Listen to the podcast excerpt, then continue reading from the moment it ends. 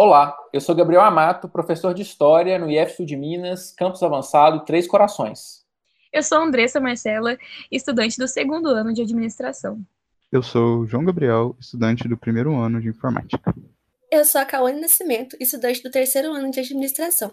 Eu sou Marcelo Rodrigues, estudante do terceiro ano de Informática. E este é o podcast História, História Direto da Fonte.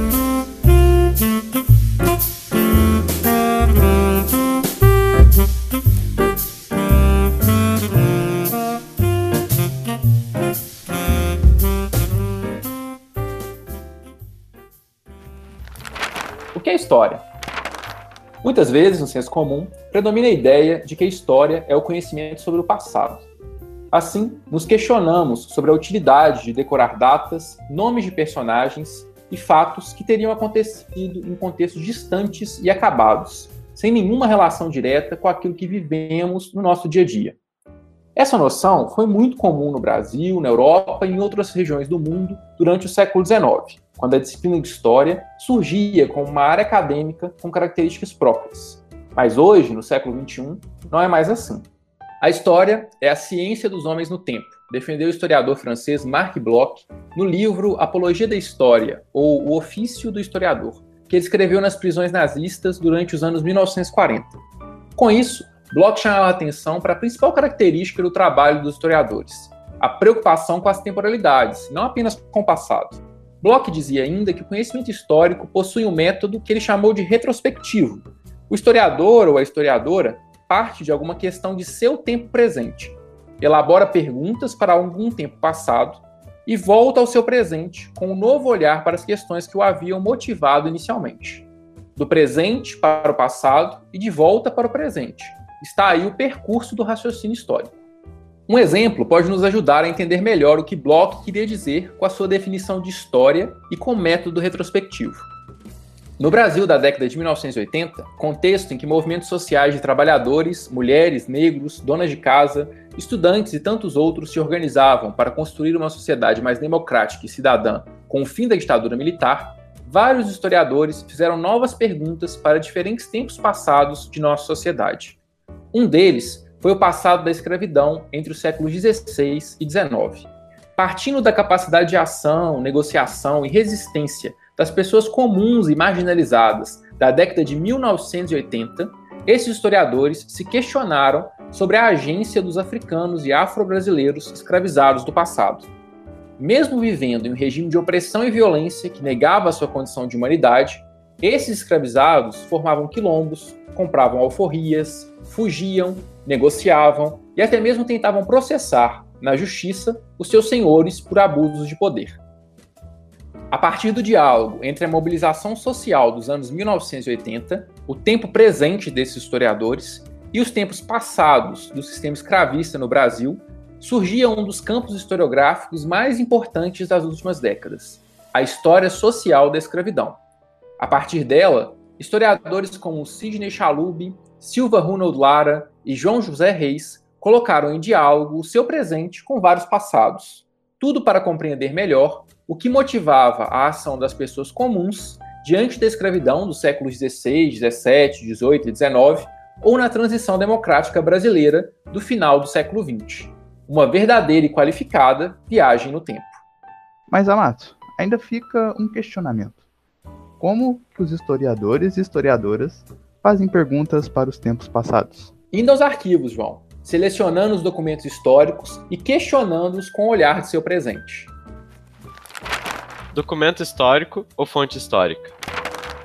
Quando falamos sobre documento histórico, é comum que venha imagem de um tradicional documento oficial à nossa cabeça. Entretanto, fonte histórica ou documento histórico é tudo aquilo produzido pelas ações e interferências dos seres humanos que nos permite compreender o seu passado e refletir sobre seus desdobramentos no presente. Aprofundando, há uma vastidão de vestígios que podem ser utilizados pelos historiadores em seus trabalhos e interpretações, indo dos então citados documentos oficiais, além de outros documentos textuais, como crônicas, memórias, registros cartoriais, processos criminais, cartas legislativas, jornais, obras de literatura e etc até a história oral, como testemunhos escolhidos ou provocados pelo historiador. Sabendo disso, O que gera tanta confusão entre os dois respectivos termos, documento e fonte histórica? O que ocorre é que os mesmos são empregados como sinônimos no meio historiográfico. Mas a invenção e o emprego da ideia de documento como algo institucional surge no século XIX, através da escola metódica. A corrente metódica e seu principal influente, o historiador alemão Leopold von Ranke, pretendiam construir a história como uma ciência positiva. Eles procuravam a maior exatidão e neutralidade possível no trabalho com as fontes, se distanciando do especulativo. Com isso, a história era regada predominantemente pela política, ou seja, uma história muito focada em jogos de poderes, principalmente entre os grandes, como reis, nobres e representantes clericais. Era também uma história de eventos, bastante cronológica e narrativa, tendo seu enfoque voltado para as grandes nações e seus feitos, excluindo e marginalizando qualquer grupo social subalterno. Para produzir um conhecimento histórico dessa forma, os metódicos recorriam a documentos oficiais e escritos, geralmente produzidos pelo Estado-nação. Uma revolução documental, os Annales. Em 1929, surgiu na França uma revista intitulada Annales d'Histoire économique et sociale, traduzindo para o português, Anais de História Econômica e Social. Ela foi fundada por Lucien Febvre e Marc Bloch. Para esses dois historiadores, a história dos seres humanos é tão complexa que não pode ser reduzida em jogos de poderes, como era feito pela escola metódica, pois não nos permitiria compreender a estrutura da sociedade com profundidade. Com isso, procurava substituir a história narrativa tradicional, composta por eventos políticos, cronológicos, por uma história problema, refletindo sobre as intenções e consequências por trás de cada respectivo evento, analisando as interações entre os eventos de maneira macro, como um sincronismo histórico. Além disso, buscava construir uma história de todas as atividades humanas, fossem elas econômicas, sociais ou culturais, não só da política. Os Anali abriram espaço na história para as pessoas comuns, como camponeses, trabalhadores, marinheiros, etc. Isso permitiu a colaboração com outras disciplinas, como a geografia, economia, sociologia, entre outras.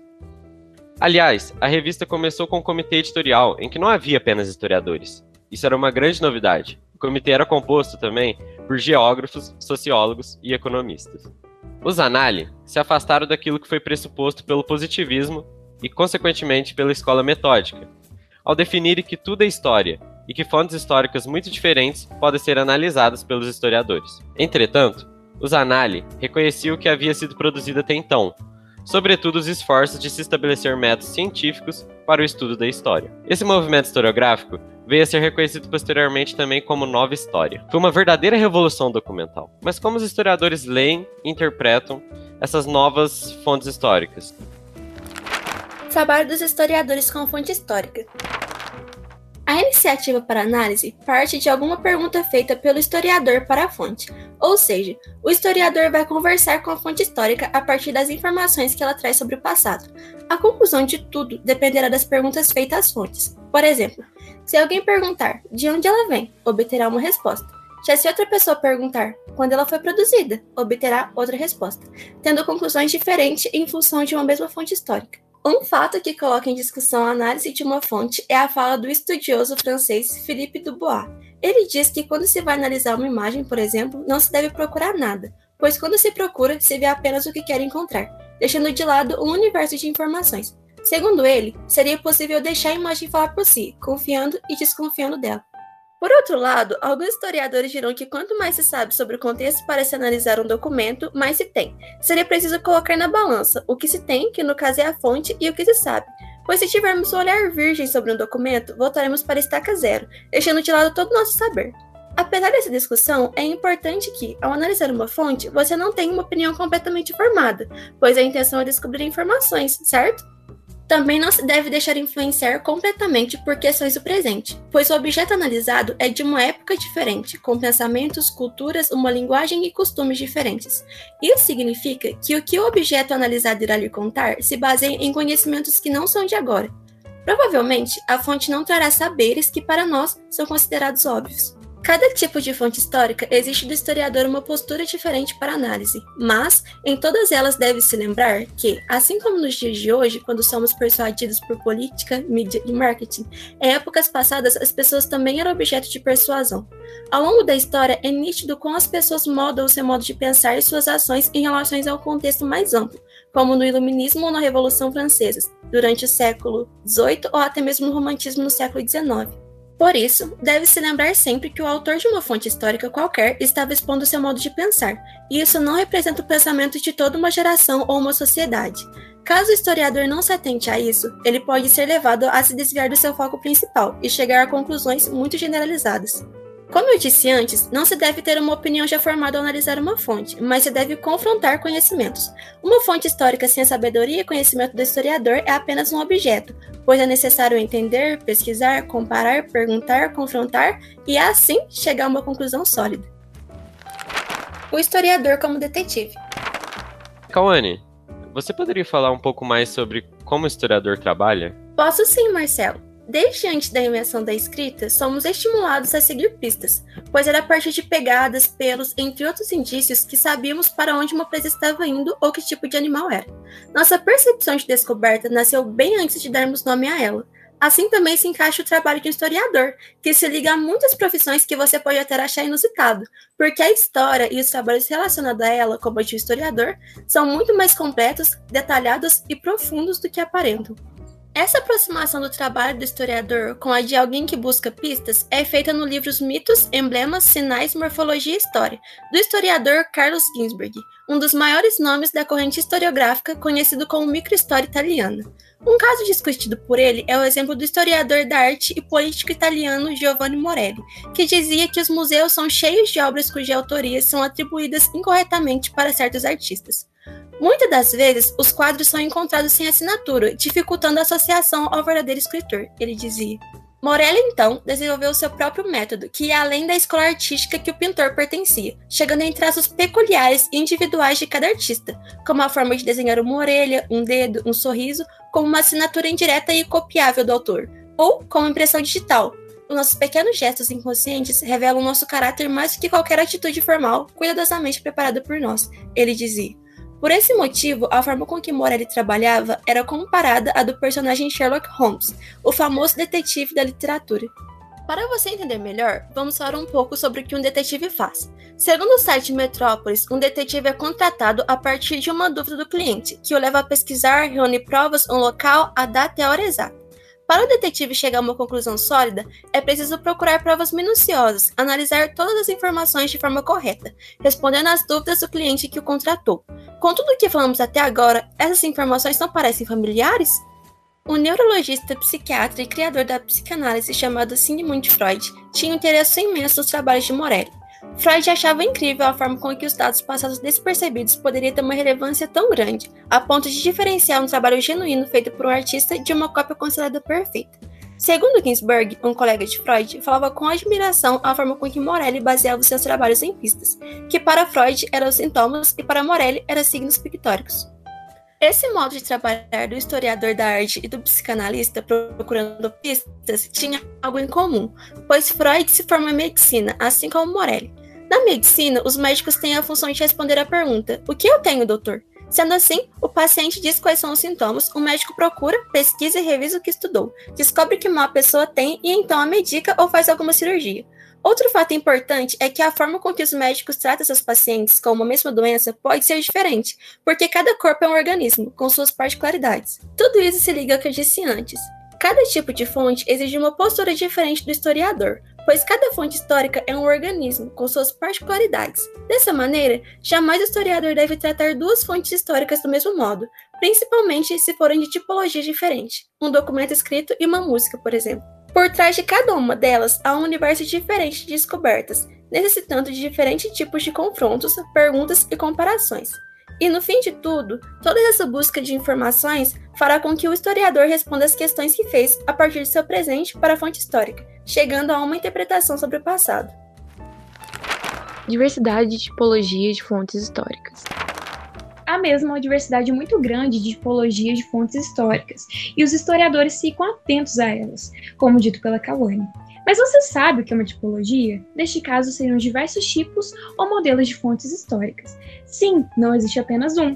E como já foi dito pelo professor Gabriel Amato, não precisa necessariamente ser um documento do passado, pois a todo momento estamos criando novas fontes históricas. Para introduzir, já precisamos deixar de lado, como disse Marcelo, essa visão limitada de que só documentos escritos, formais ou até mesmo oficiais, políticos e governamentais são considerados como fontes históricas pois podemos utilizar das fotografias e filmes, que são fontes audiovisuais, pinturas e esculturas, que são fontes visuais, as histórias em quadrinhos, cartas e diários, que são fontes escritas, música, que é uma fonte oral e escrita ao mesmo tempo, os pedaços de cerâmica, as pedras lascadas e polidas, as urnas funerárias com ossos humanos, as pinturas rupestres e toda a gama de achados arqueológicos são também fontes históricas. Mas não pense que essa lista acaba por aí. Existem diversos tipos de fontes, basta sabermos fazer as perguntas certas para elas. Mas há também uma necessidade de se analisar de uma forma crítica e confrontá-las com tudo o que se sabe sobre o assunto, inclusive com outras fontes. Como o Marcelo falou no início do episódio, essa visão rigorosa das fontes mudou a partir da década de 1920, quando historiadores franceses fundaram a revista dos Annales, que tinha como objetivo renovar o estudo sobre o passado, não mais limitado aos documentos escritos, mas sim considerando outros tipos de produções de tempos antigos que poderiam colaborar na compreensão das experiências humanas no tempo. Até o início do século XX, existia um, um certo receio de utilizar alguns tipos de fontes escritas ou não escritas, porque elas poderiam ser facilmente deturpadas ou falsificadas. Acreditava que seus autores poderiam colocar suas implicações ideológicas nas fontes. Sendo assim, elas não seriam fonte de completa verdade, mas nenhuma fonte é neutra, pois carrega consigo ideologias, interesses políticos e sociais, e até mesmo críticas a determinados processos ou personagens. É característica de uma fonte omitir ou deixar em muita evidência algum tipo de elemento. Já o cinema, como tipo de fonte histórica audiovisual, nos ajuda a pensar sobre dilemas da utilização de fontes não tradicionais pelos historiadores. Esse tipo de documento histórico é um ótimo exemplo de como devemos ter cuidado e conhecimento sobre o assunto ao se analisar uma fonte. Um ponto importante é tentarmos analisar com uma mente aberta, apesar de nenhum ser humano ser neutro, pois as nossas convivências, o lugar de onde vivemos, faz com que tenhamos certas visões, conhecimentos e costumes prévios, formando quem nós somos. E ao analisar as fontes, temos que entender o que o autor deseja passar, não o que nós achamos, impondo nossas implicações na análise. Em relação aos filmes como fonte histórica, em primeiro lugar, é preciso ressaltar que todo filme, independente do seu gênero, é um produto direto do tempo em que foi feito, sendo um grande agente histórico na medida em que interfere na realidade e reelabora o passado conforme as necessidades do seu presente. Dessa forma, os filmes têm uma ligação com seu momento de criação, revelando jogos de poder e intenções ao serem criados. Como na maioria das fontes audiovisuais, existe um problema ao se analisar, pois podemos misturar ficção e realidade, principalmente filmes históricos, pois não tem compromisso com a fidedignidade, que seria a verdade ou autenticidade da fonte. Mas, na análise, o ponto principal não é esse. É necessário perguntar como um determinado filme se apropria de uma história do passado e dá sentido a um pensamento atual quais sentidos e projetos explícitos e implícitos a fonte traz, fazendo sempre as perguntas por quem e por que a fonte foi produzida. Ainda sobre essa tipologia de fonte, existe a utilização de um termo problemático, o de representar a realidade. É comum, quando vemos algum filme, dizermos que ele retrata tal acontecimento, mas a palavra mais adequada para se utilizar seria representa, pois retratar passa uma ideia de fidelidade, quase chegando à realidade, como se um filme fosse um espelho do real, o que não acontece no cinema. Até mesmo no documentário não passa uma visão completamente fiel de determinado processo. Por isso, o termo representar seria mais adequado. Ele se encaixa melhor nessas fontes, pois elas têm um compromisso com o entretenimento e com o seu presente, podendo acrescentar e mudar elementos de maneira fictícia, mas ainda assim baseado no real. A mentira como fonte histórica. É difícil tirar esse preconceito quando há manipulações intencionais, mentiras, fake news e omissões em uma fonte histórica, pois, querendo ou não, historiadores só trabalham com fatos e fontes sem nenhuma mentira, certo? Na verdade, isso é errado. Mentiras podem ser sim uma fonte histórica. Mas teremos que voltar às perguntas: por quem e por quê? Neste caso, podemos até adicionar o quando, pois o contexto é algo muito importante. É o contexto que explica os motivos de terem utilizado a mentira de maneira proposital. Um exemplo seria os filmes brasileiros, como O Descobrimento do Brasil, produzido pelo cineasta Humberto Mauro em 1937, momento em que Getúlio Vargas iniciava a ditadura do Estado Novo. No filme é representada a chegada dos portugueses ao Brasil de uma forma apaziguadora, sem violência, o que já está mais que comprovado que é uma mentira. Mas podemos perguntar para a fonte: quem estava na direção do governo? Em qual contexto o Brasil e o mundo estavam vivendo? pois houve sim períodos de heroicização dos colonizadores, principalmente em comemorações de independência ou descobrimento do Brasil. A sociedade ainda tem memória sobre isso, mas nem todos viverem esses processos da mesma forma. Então, o contexto em que, neste caso, um filme foi produzido é fundamental para entendê-lo, até mais do que o período sobre o qual ele trata. A mentira nos mostra o que os autores querem passar, mas também nos localiza sobre os acontecimentos no mundo e sociedade daquele tempo presente. As fontes históricas na sala de aula.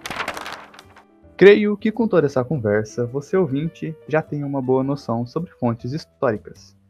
Mas, e se a gente pegar isso tudo e levar para a sala de aula? Como podemos estudar fontes históricas de uma maneira didática? Para responder essa pergunta, eu vou me basear no texto Uma Proposta de Tratamento Didático dos Documentos no Ensino de História, da historiadora Miriam Hermeto. Ela sugere que nós estudemos as fontes analisando suas várias dimensões. Essas dimensões podem ser divididas em cinco: material, descritiva, explicativa, dialógica e sensível. Agora, fazendo um rápido resumão de cada uma delas. A dimensão material tem a ver com o suporte e a linguagem em que a narrativa histórica se encontra. Vamos pegar como exemplo o filme 1917. Aliás, se você nunca viu, fica a recomendação. Muito bom o filme. Voltando ao assunto, nesse caso, o suporte seria o audiovisual e a linguagem seria a fotografia, efeitos sonoros, diálogos e a própria trama do filme. Sendo assim, dá pra gente perceber que cada suporte tem suas linguagens específicas, que consequentemente implicam na mensagem transmitida. Passando agora para a dimensão descritiva. Essa dimensão da fonte se refere ao tema e ao objeto da narrativa. Ou seja, para analisá-la, nós devemos fazer perguntas do tipo: quais os acontecimentos ali descritos? Quais os sujeitos da ação? E qual é o tempo em que ela se passa? A dimensão explicativa é basicamente aquilo que o Amato fica falando pra gente o tempo todo. Tem que contextualizar historicamente. Faltou contextualizar historicamente. Então, ao analisá-la, nós compreendemos qual é o lugar social de produção da fonte, ou seja, autor, contexto e procedimentos envolvidos na produção daquele documento histórico. A dimensão dialógica é simples. Ela trata das referências com as quais a fonte dialoga. Lógico, né, pô? Tá no nome. Por examinarmos essa dimensão, percebemos que uma fonte não se produz solitariamente, mas sempre em conjunto, em conversação. Enfim, em diálogo umas com as outras. Por fim, a dimensão sensível Trata-se de identificar os sentimentos e afetos que mobilizaram a produção daquela fonte. Porque, afinal de contas, a história é produzida por sujeitos reais, implicados em relações sociais complexas. Relações sociais do tipo contas para pagar, decepções amorosas e afins. Agora, você já sabe o que são as dimensões de uma fonte histórica. E ninguém melhor do que a própria Miriam Hermeto, professora de ensino de História na Universidade Federal de Minas Gerais, UFMG, e pesquisadora de História do Brasil Contemporâneo, para nos falar um pouco da aplicação dessas dimensões na sessão Direto com o Especialista deste episódio. O que se espera que os estudantes aprendam analisando as dimensões de um documento histórico em sala de aula? Possibilidades que a gente espera que se abram para os estudantes ao fazer a análise das dimensões de um documento, tal como está proposto aí nesse modelo, é que seja possível compreender a historicidade desse documento.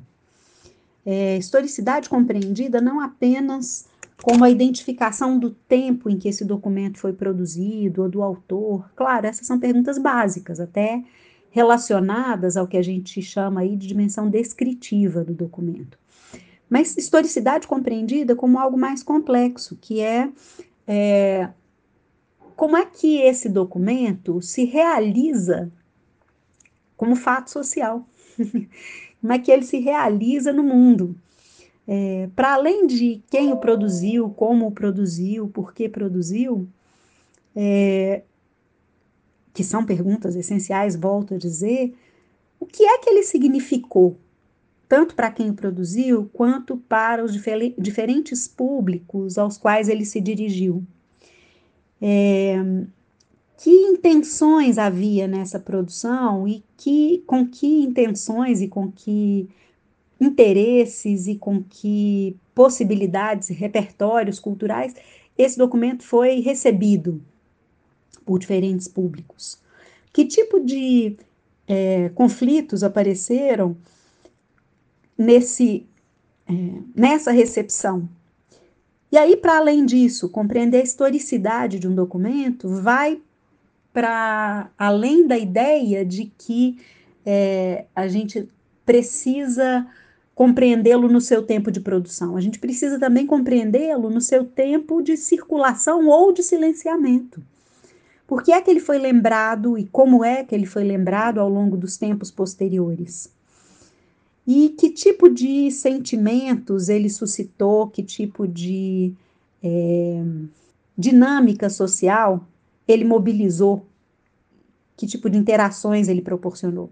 Então, a historicidade do documento, quando a gente fala de compreender a historicidade do documento, o que a gente propõe é que é, um documento seja uma porta de entrada para os estudantes para a compreensão da dinâmica da história, de tempos que se sucedem, mas também que se é, que são simultâneos, é, de grupos sociais diferentes que convivem e que leem o mundo de, e constroem o mundo de diferentes maneiras. Então, o que se espera é isso.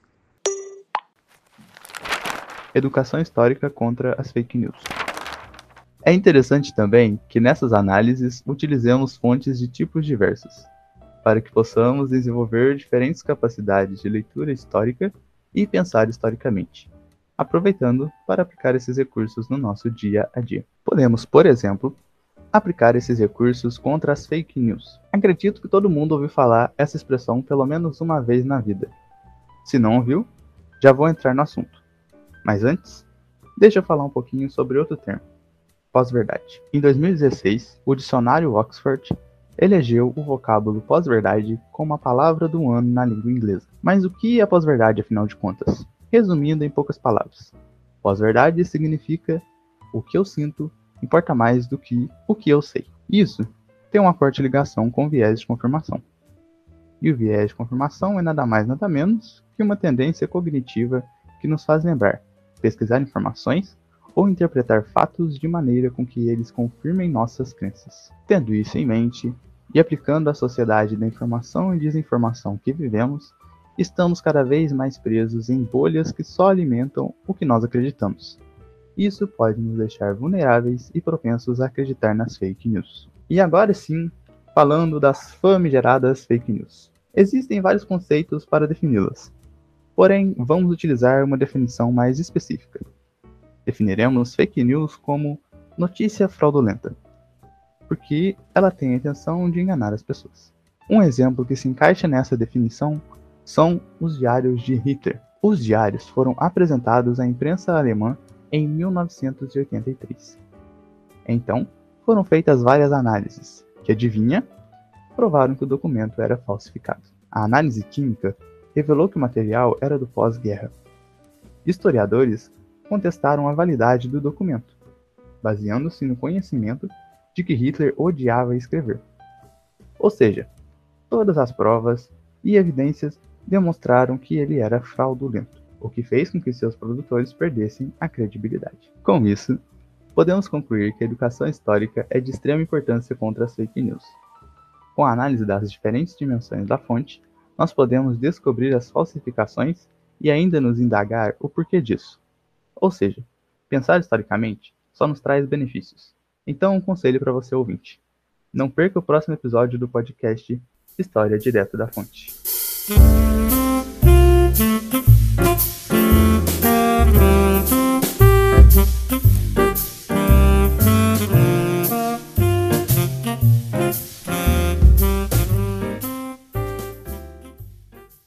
episódio do podcast História Direto da Fonte foi concebido, roteirizado, gravado e editado pelo professor Gabriel Amato e pelos bolsistas Andressa Marcelo Ramos Silva, João Gabriel da Silva Nascimento, Cauane dos Santos Nascimento e Marcelo Rodrigues Júnior. O projeto é financiado pelo edital número 10 de 2021 da Diretoria do Desenvolvimento Educacional do Instituto Federal do Sul de Minas Gerais, Campus Avançado Três Corações, possibilitado por verbas das Pró-Reitorias de Ensino, de Extensão de Pesquisa, Pós-Graduação e Inovação do IF Sul de Minas.